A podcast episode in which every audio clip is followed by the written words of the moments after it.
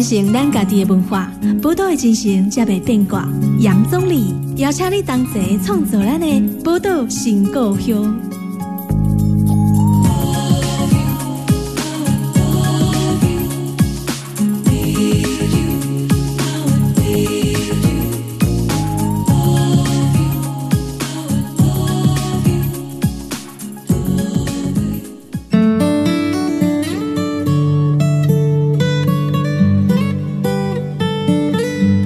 欢迎收听波特联播网 FM 九九点一大千电台，宝老新故乡哈啊，我是钟理。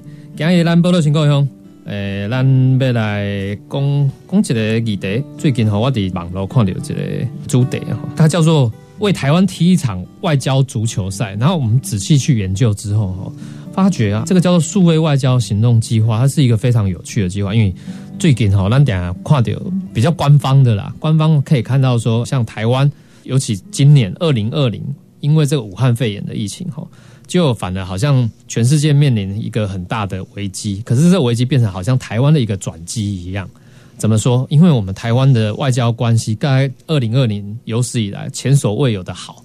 不管台美的外交关系，或台湾，比如前一阵子还有这个捷克的这个参访团也来到台湾嘛，吼。那我们跟世界各国关系好像也因为这场疫情拉近了很多的距离。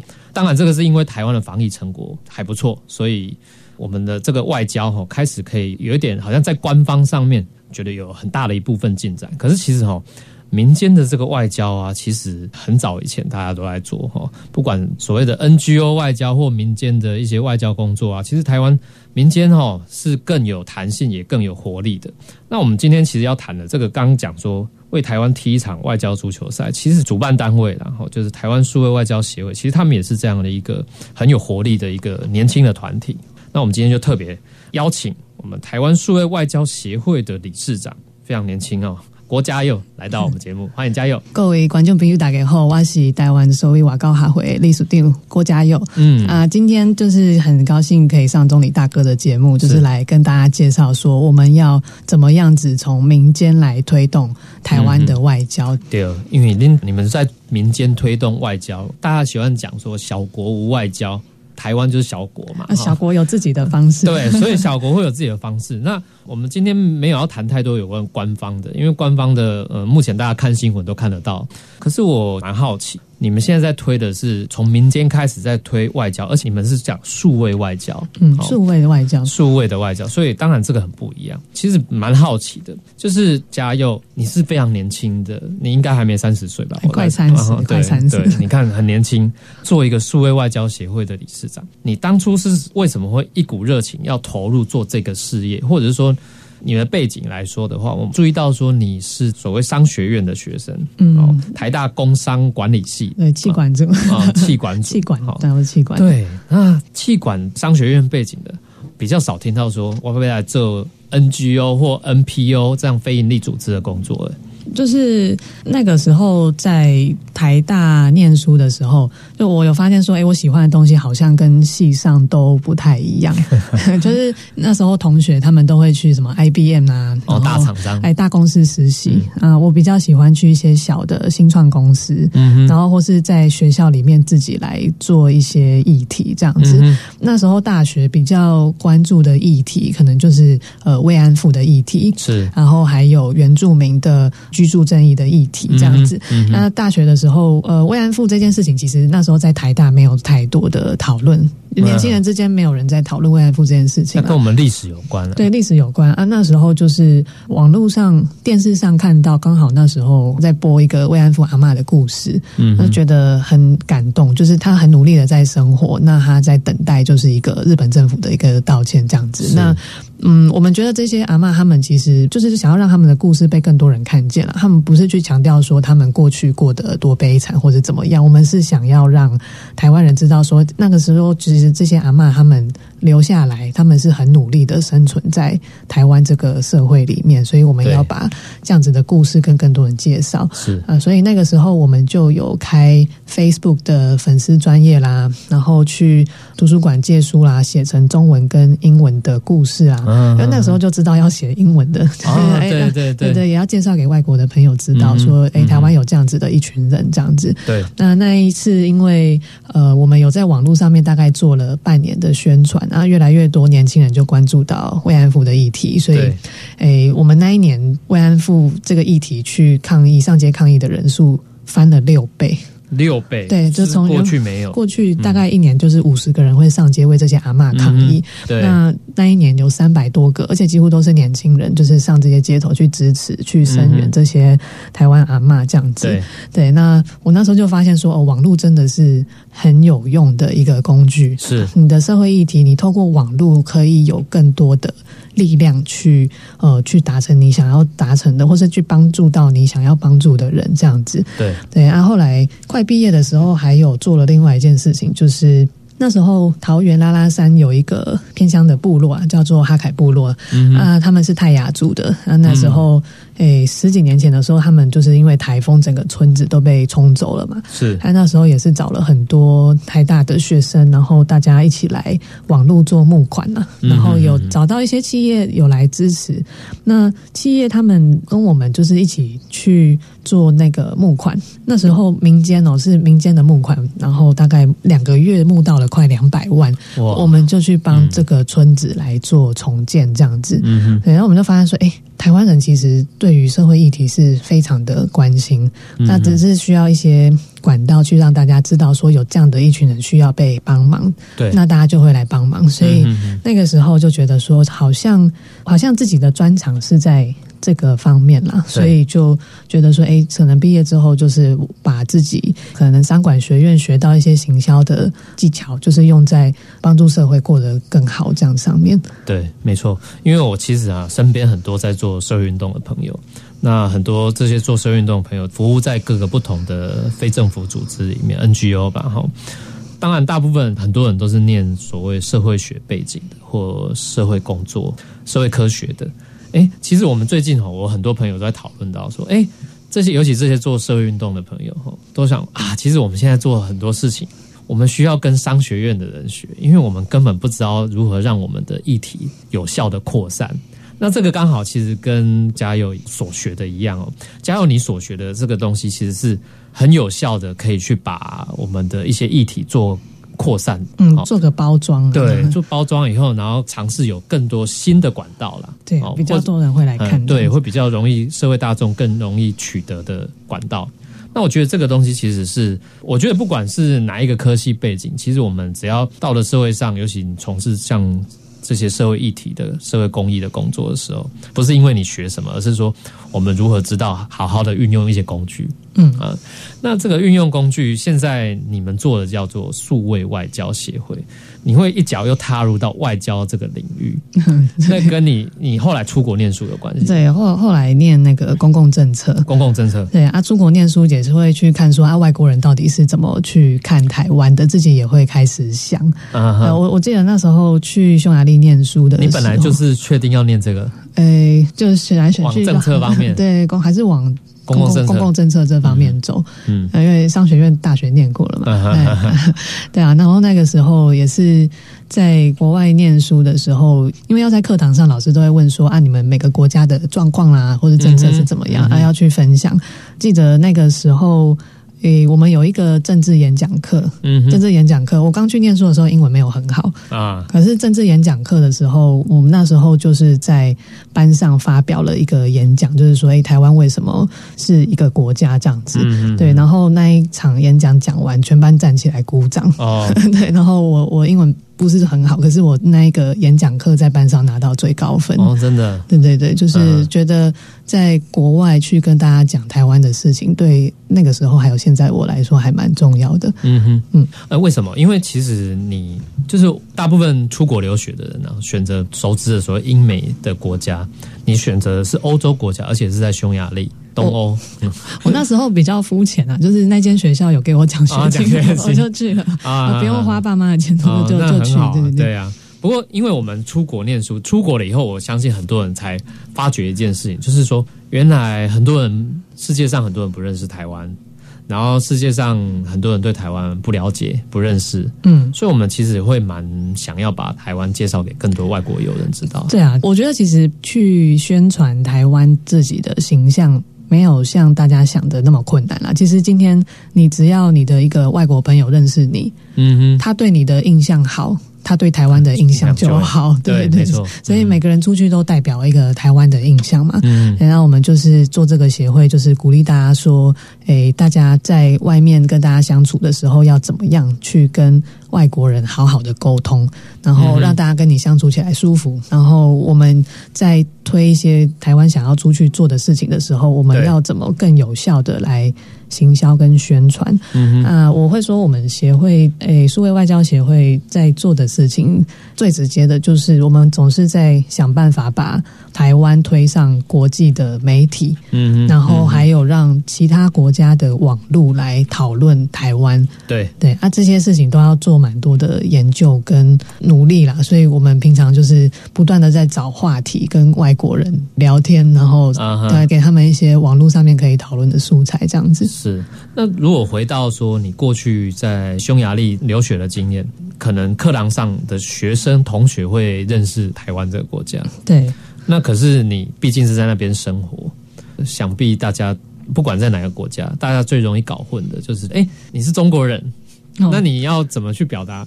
就是说，大家对于台湾人，有时候呃，外国人常常会认为说啊，台湾跟中国分不清的状况。那我们尤其台湾学生，其实台湾学生本身，我们自己要去怎么去告诉大家说台湾。是一个国家这件事，其实有某种程度的困难。你不会遇到这些困难吗？那时候我记得有一次，我希腊同学跟我说，他就说我是 Chinese girl 嘛。哦。对啊，我说啊，你就是讲 Chinese，那你就是 Chinese girl。然后我就跟他说啊，你那个英国同学他讲英文，你也不会说他是美国人，或美国人他讲英文，你也不会说他是英国人。对对对对对，他就有吓一跳，而且比较有一点感觉，就是要去找到他们有的生活经验，就是他们有的经验跟他们理解的方式。去跟他解释这件事情会比较方便，所以之后再跟外国人沟通，都会常常去找他们有相似的生活经验的东西去跟他们聊，这样子。对，因为其实有时候他政治议题，他其实会比较无感，但是从文化上面，他觉得哎，原来是这么一回事。对啊，所以我觉得哈，我们在看外交这件事情啊。现在政府很努力的在推动台湾的外交的关系，希望说台湾被世界看到。因为长期以来，我们台湾在国际上很像是一个被孤立的国家，比较不被看到的一个国家。但是现在因为疫情的关系，然后。那世界上有越来越多人看到台湾这件事情，民间本来我当然相信，除了数位外交协会，还有其他的单位也都长期在做。像台湾过去也有一些 NGO，他们可能会做一些类似国际人道救援的工作，或者是说有一些半官方的单位也有在做一些，不管是农业技术啊，或者是我们医疗啊，好，那当然现在也有加入了资讯的部分。那像数位外交协会，我想会跟资讯的部分应该会有很多的嗯连结，对不对？我我们很像是大家的外挂的行销团队，因为我们知道说台湾很多单位，嗯，不管是政府还是民间，很多单位都很努力在国外做了很多事情，就是要让世界看见台湾嘛。嗯嗯。那我们会做的事情，就是我们可以把这些人这么努力在做的事情。宣传给更多的外国人，还有外国媒体知道，然后把这个效果加到最大。是呃，比方说，台湾其实在越南有很多的医疗援助的计划。那去年的时候，我们在越南有帮他们做越南的粉丝团，然后有做越南的医疗影片。因为越南人他们可能接受到台湾的医疗援助，可是他们不知道说，哎，这个是来自台湾，或者说他们也不知道说台湾人到底在这里做了什么事情。那我们就是在网络上面扩大。宣传去讲这件事情，啊，找越南的媒体，然后去宣传越南跟台湾的医疗合作这样子的形象，这样子。要不然一开始就是越南那边其实对台湾的医疗也没什么印象，他们说。今天如果要出国看医生，他们会宁愿选择去新加坡或是韩国。嗯，对，他不知道说，哎，台湾的医疗其实也很好，这样子。当然，嗯，所以就是我们在做的事情，就是呃，让外国人更知道说，台湾在国外到底做了哪些努力。对，所以数位外交协会其实某种程度算是扮演一个媒介，哦，让更多外国朋友知道说台湾。还有在国际上哦，不管哪一些团体，他们所做的事情，让国际友人可以了解啦。对对对，我我们自己也会做一些事情啦，就是去研究说当地人到底喜欢听什么，或是我们要怎么样子把台湾放到他们正在流行的话题里面。呃，比方说今年我们四五月那个时候。网络上有一个奶茶联盟就很红嘛，就在讲说，哎，泰国、香港，然后台湾，然后大家就是都有奶茶，那大家都是有一个在一个民主的阵线这样子，对对对。啊，那个时候我们就发现说，哎，其实印度在那一阵子对台湾的讨论度非常的高，啊，刚好那时候又是五二零就职典礼，是，那我们就把蔡英文跟印度的总理就画了一张图片，就是拿着。珍珠奶茶，然后他们印度总理拿着印度拉茶一起干杯。对，那那张图片在印度就有两千多个印度网友来转推转发，啊，他们的杂志还来报道。那这样子效果就会好很多。对对对，就是用有趣的方式，然后他们喜欢的方式去去让他们讨论说，哎，跟台湾可以是一个友好的关系，这样子。嗯，没错。我们先休息一下哈，那待会下一段节目回来，我们继续来认识数位外交协会。待会回来。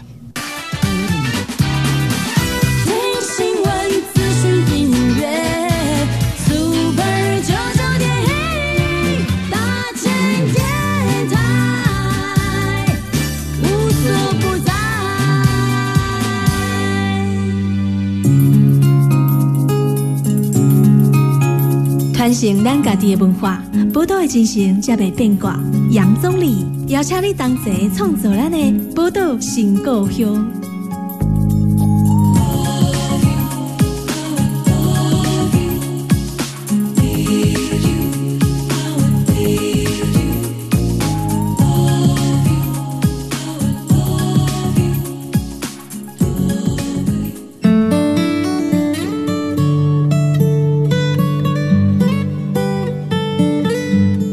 大家波多联播网 FM 九九点一大千电台波多情况我是钟理。今天联播多情况为大家访问的就是咱台湾数位外交协会的李楚定国家友。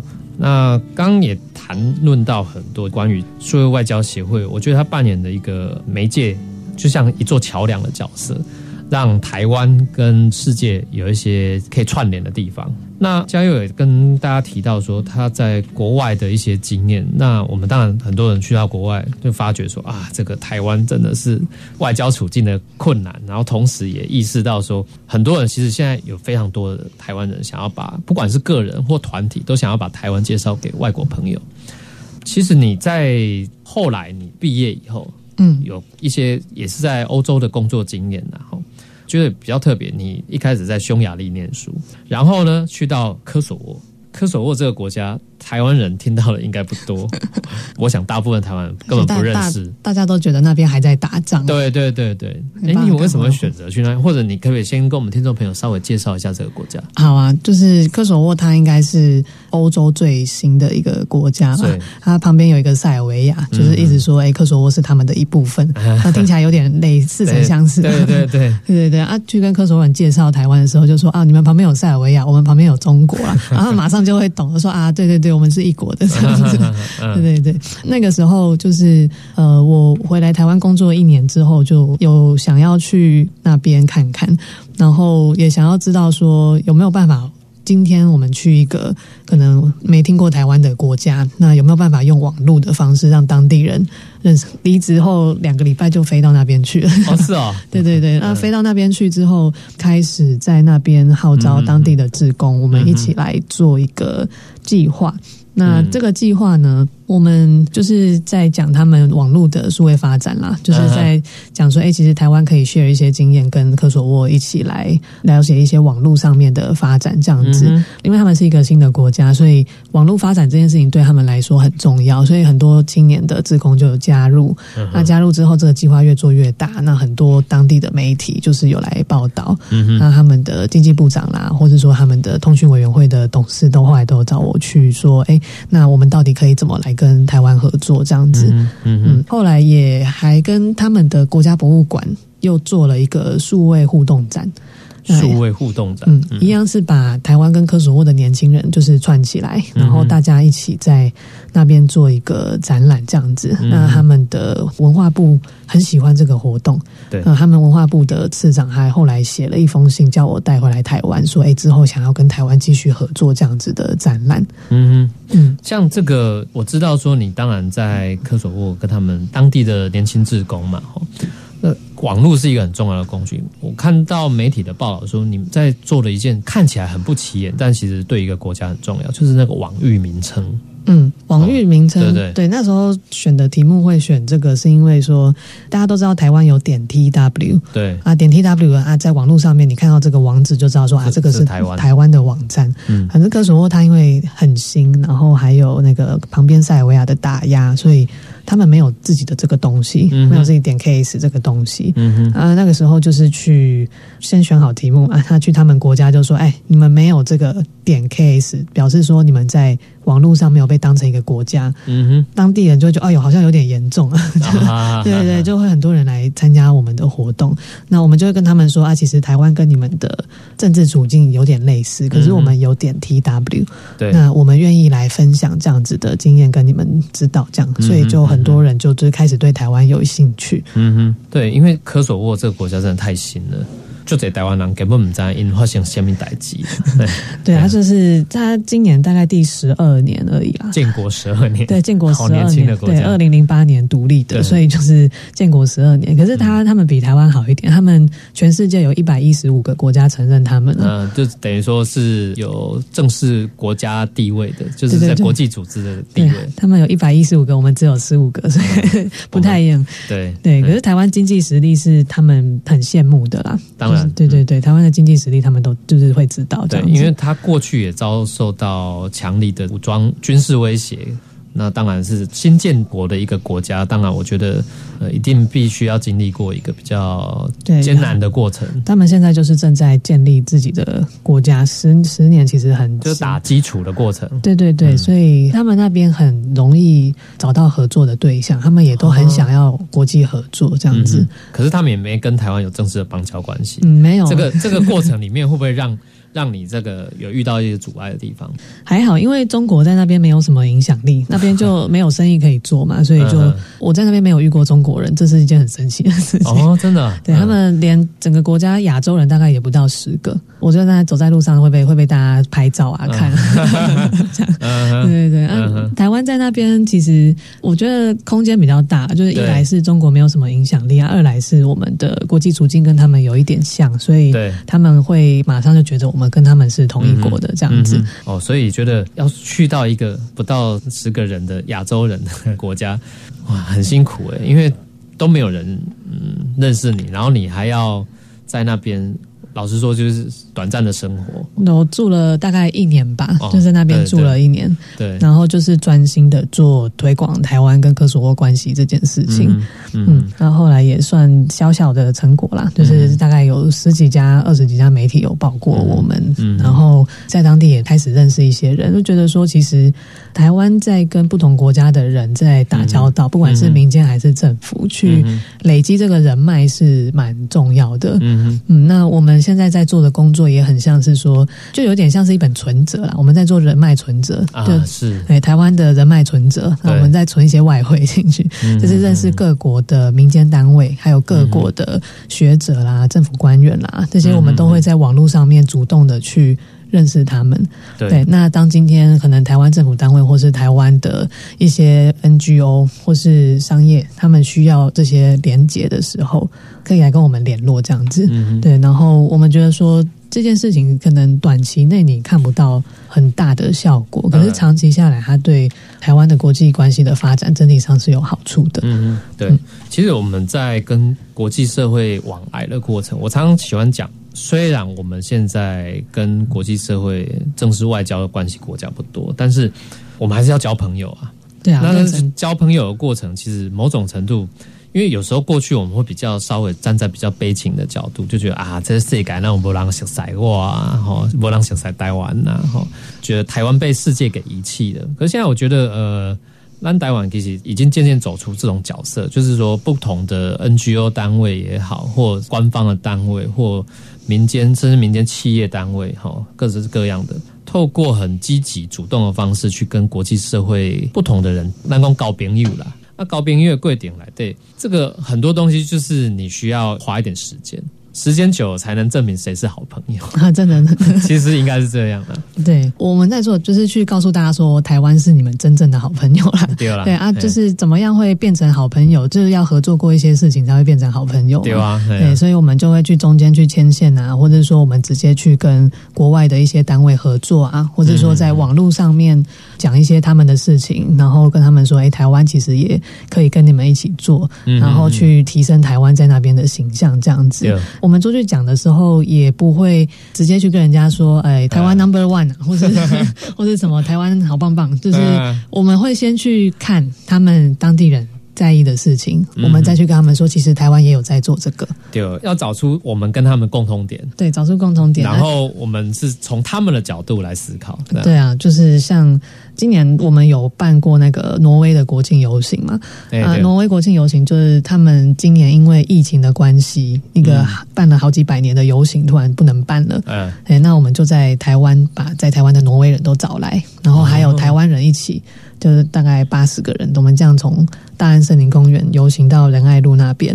那这个游行就让挪威的媒体对台湾很有兴趣，对，他们就觉得说，哎，全世界都不能办。我们的国庆游行，结果在台湾可以办这个游行，对，他们的媒体就有来报道。嗯，啊，我们后来还有写一封信给他们的皇室，嗯，挪威皇室就回复说，哎，国王有看过你们那个游行的影片啊，要我表达谢谢，这样子，嗯，就是尽量找一些。外国他们当地自己在乎的事情是，然后把台湾放进去，这个是我们的工作。对哦，所以数位外交协会推广了很多的事情，是来自于这些外国的社群，嗯，他们所在意的事。对对对，先研究一下，先研究一下每个国家有不同的，所以你们现在做了非常多。不同的国家了嘛？你刚刚也有谈到像越南的啊，哦，刚挪威啊，印度啊，印度，然后土瓦鲁啊，今年有做台湾的。你们这个筛选这些国家是从什么样的社群？是刚好从朋友间，还是说有系统的去做挑选？挪威是因为那个之前有那个在挪威的台湾人国籍证明运动嘛？没错，对啊，那个证明运动就觉得说，哎，他是我朋友嘛，哎，一个人很孤单的在国外为台湾打官司，有有点。可怜呐，对，想要帮忙他一下。那我们协会就是要去帮在国外努力的台湾人，或者说在做这些事情的台湾人做宣传嘛。对啊，对啊，对啊。啊，我们后来想一想，觉得说你也不可能去。哎，你今天去跟挪威人说啊，我们就是要告你们的政府，感觉印象不太好。对，对，大家会觉得，哎，为什么为什么要这样？这样，那我们就是转变，就是从一个比较软性的角度出发啊。我们用挪威语哦，我们是真的找会挪威语的人，我们来做粉砖。那我们这个挪威语的粉砖就是在讲说，哎，我们台湾人其实很喜欢挪威的人权、教育、文化，嗯嗯，让挪威人觉得说，哎，台湾人好像。跟我们是好朋友啊，这样子的感觉是对。然后我们再来讲说，哦，其实现在有一个诉讼，是因为我们台湾人被你们政府这样子对待，这样，所以，所以我们在做这件事情。就我们先去想跟人家的沟通策略是什么？是是。对啊，游行看起来也很欢乐，很开心，所以这个有上他们的媒体，台湾当地有一些曝光之后，我们再来讲。我们的国际证明运动的诉讼啊，人家可能会比较容易接受、去理解。嗯嗯，对，所以这个比较硬的议题啊，我们还是要透过一些比较软性的文化活动，可以去把它做个包装、做植入、对，做植入跟 做置入。好，这样，我们现在休息一下，那下一段节目我们再回来。大家好。我们是超 elite，中山李四，是葡萄不要吐葡萄皮，不是葡萄倒吐葡萄皮，这不是绕口令游戏，已经看懂全部了吗？越想要越逼靠近，越恨得越来越沉溺。这里是大千电台。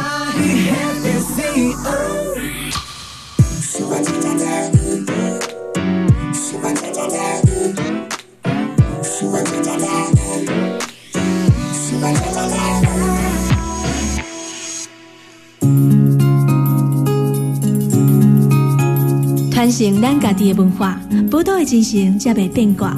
杨总理邀请你同齐创作咱的宝岛新故乡。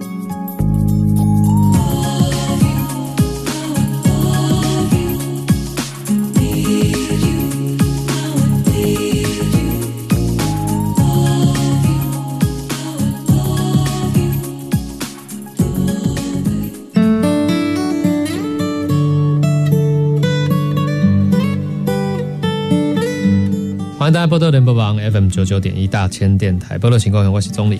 今天里为大家访问是咱台湾数位外交协会的理事长哈郭家佑，谈台湾的数位外交情况。那家佑他本人从国外的一些经验里面，让台湾在世界上被看到了哈。那我们也看到了这个世界。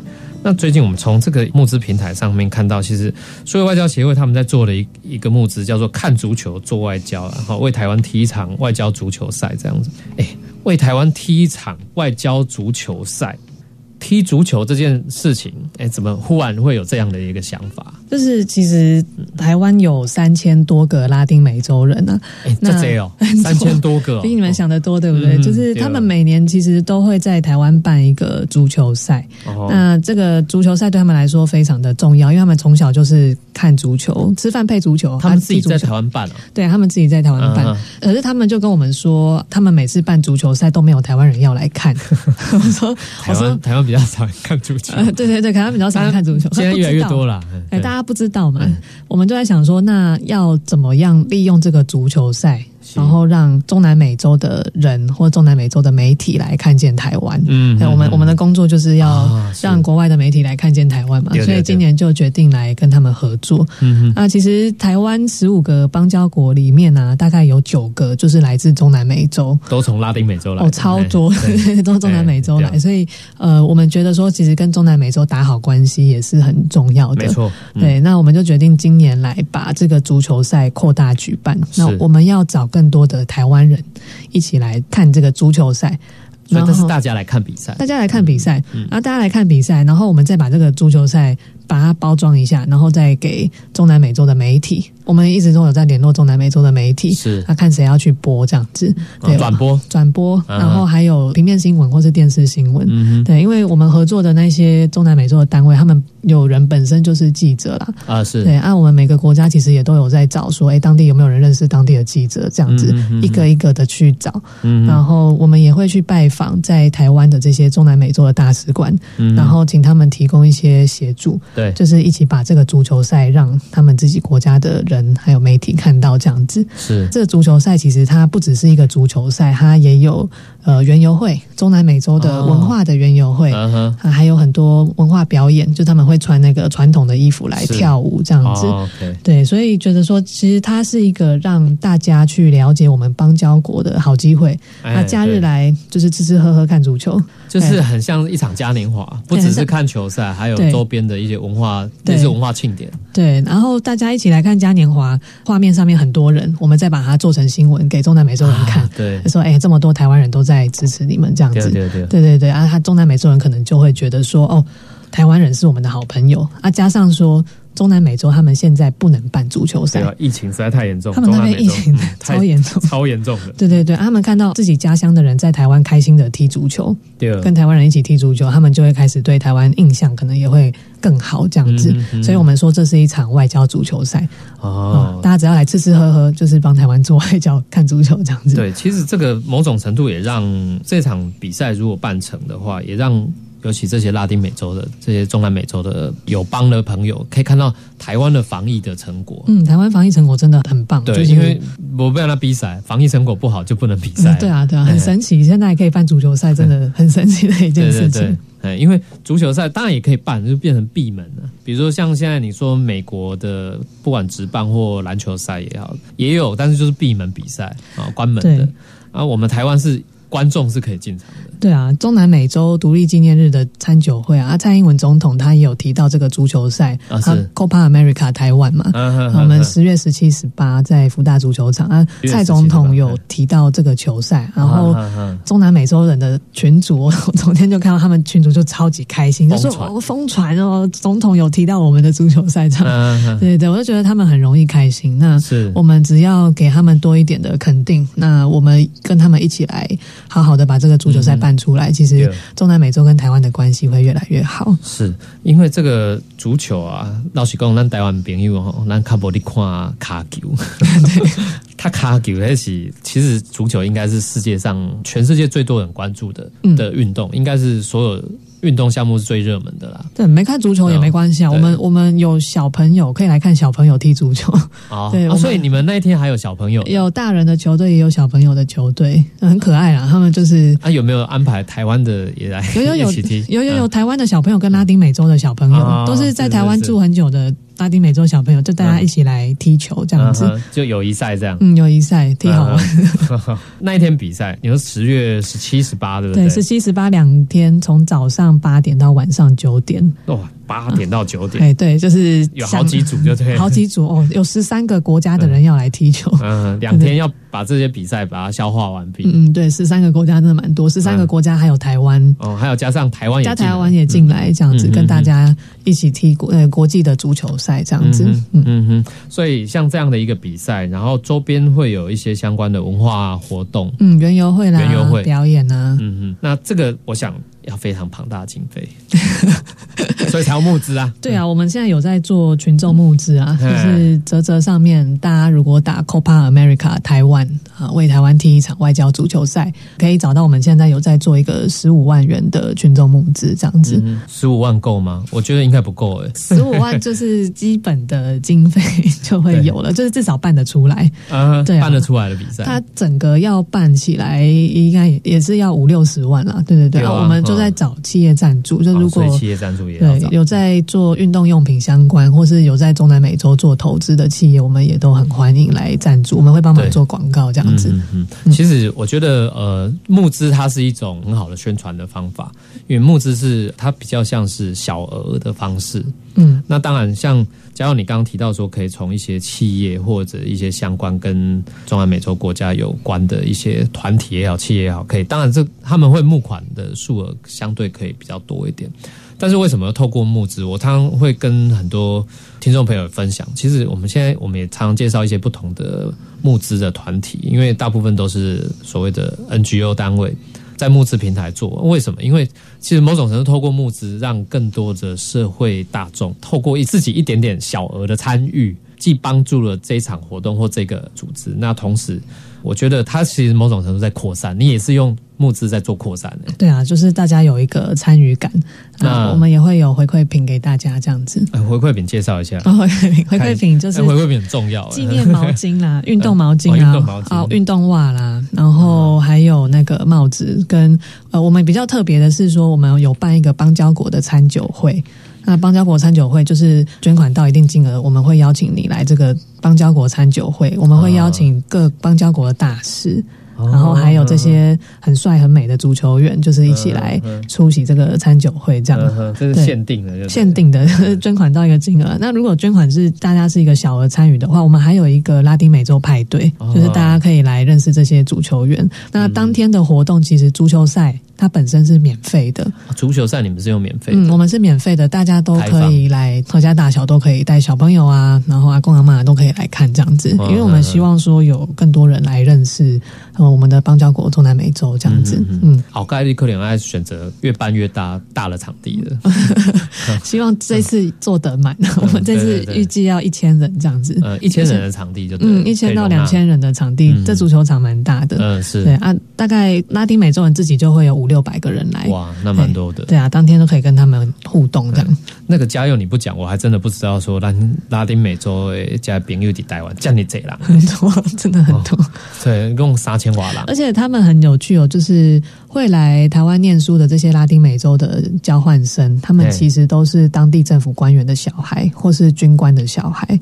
哦，这么特别，对对对，这是有选过的，所以跟他们保持一个关系，对台湾来讲也是蛮重要的因。为因就是国家的精英嘛，回去就可能也是那个国家的在领导领导者领导者，，对对对，所以我们也是试着在跟他们变熟，这样子，嗯嗯啊，这个对台湾的外交会有一些正面的效果。对，认真交朋友，啊，哎效果可能发生在以后。哎，对对对，效果以后会怎么样，我们不知道啦。对，啊，最现在的就是这个足球赛嘛，马上就会发生的，邀请大家一起来看。对，我今麦看到这个足球赛的泽泽募资平台然后，啊，够十几缸的时间了哈，啊，预计目标共是十五班，目前还有一半还没达标，听众朋友，呃，小拜托者啦。谢谢谢谢。嘿听讲恁苏维外交协会，我头啊休困的时间，甲加油伫闲聊，讲啊，苏维外交协会吼，工作人员才三个人呢，哦，啊，三做遐个，侪代志，啊，搁爱无款，嗯无简单。你们这个募款的困难，要让我们很多听众朋友知道、哎，啊，不然这样你们做那么多重要的事情，平常太认真在做事情，没有没有空出时间来做募款啊。嗯，像今年上半年，我们有做一个台湾 Corner 的募资。那台湾 Corner 的募资，我们就是在胡志明市，在越南有开在当地啊，对，在当地我们开了一个空间，就是给越南还有台湾的年轻人去做文化交流，嗯跟越南人去介绍台湾的文化。啊，这个是由你们来经营，还是当地的越南我们我们跟越南当地青年一起经营的哎，一起经营？对，一起经营的空间。嗯那这个我们年初的时候有做群募啦，大家很支持，有在网络上有募到五十万。嗯对，啊，后来疫情爆发之后呢，这半年我们的募款不到五万。半年不到五万啊，对 对对，就是大家还没有都假签。可能就是大家心情比较没那么好，所以就比较不会捐款。也是啊，因为遇到这一波，真的是对很多的 NGO、NPO 来说是一个很蛮大的一个挑战。对，而且政府纾困方案也没有给 NGO，所以我们那时候是啊，疫情那时候过得有一点点辛苦啦。对对对，嗯，所以纾困方案吼，较无想到 NGO 单位啦，啊 NGO 单位你看，数位外交协会一半单干了五万块的收入，吼，啊，因来做遐济代志，爱帮台湾变外交，要帮台湾拼外交，我们动不动大家以前都喜欢批评我们的官方吼，金钱外交。可是你没有钱，真的还没办法做事情。老实说，对，我们我们有时候会出去兼差，对对对，对。就是或是说有一些单位，不管是民间还是官方，他们要出国办活动、做宣传，会委托我们办。嗯。啊，这样子的话可以有一些收入，就委托案呐、嗯嗯，对啊，如果没有委托案的话，这个协会就会就看运气，就看运气很困难，看天吃饭嘛，嗯，看疫情吃饭，你看疫情吃饭。疫情来了，好，我们都说是转机，可是这个转机对 NGO 来讲，还真的是一个颇大的危机。对啊，我我们就算留在台湾，也还是很努力在就是想办法跟国际产生一些互动还有连接啦。对啊，外国的媒体他们要报台湾的事情，我们也都是会去帮他们处理跟做接待，然后也会写很多的英文的新闻稿，主动的去发给国外的媒体，让他们来报台湾。对对，就是疫情中间，我们还是会想办法维持台湾跟国外的关系。对反正网络网络就最好用了，网络就是不会被疫情影响。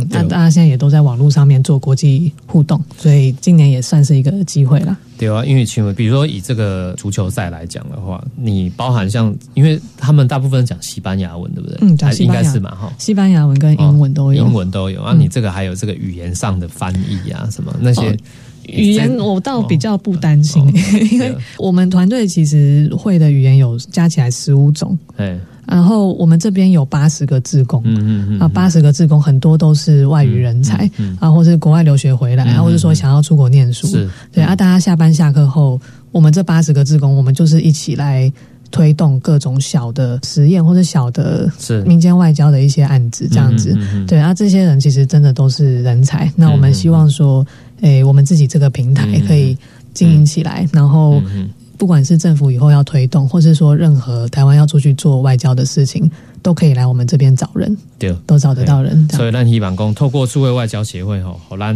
愈来愈多诶台湾人吼。怎样讲外交的重要，让台湾看见世界，也让世界看见台湾。其实老实说就是这样了。好，那时间关系，我们今天节目要暂时进行到这边，也非常感谢哈台湾数位外交协会的理事长嘉佑郭嘉佑可以拨空前来我们节目进行这场专访。那我也再次呼吁哈，让条件朋友。起码赶快打开你的手机，打开手机，搜寻泽泽募资平台里面哈，支持这一场为台湾踢一场外交的这个足球赛，应该或者是 Copa America，对对，Copa American Taiwan 的哈，就可以贡献自己一点心力，为台湾外交也做一些工作，这样子。那再一次感谢加油，谢谢谢谢大家。宝岛新故乡，精彩内容在 Spotify、Google Podcasts、Apple Podcasts 都可以点阅收听哦。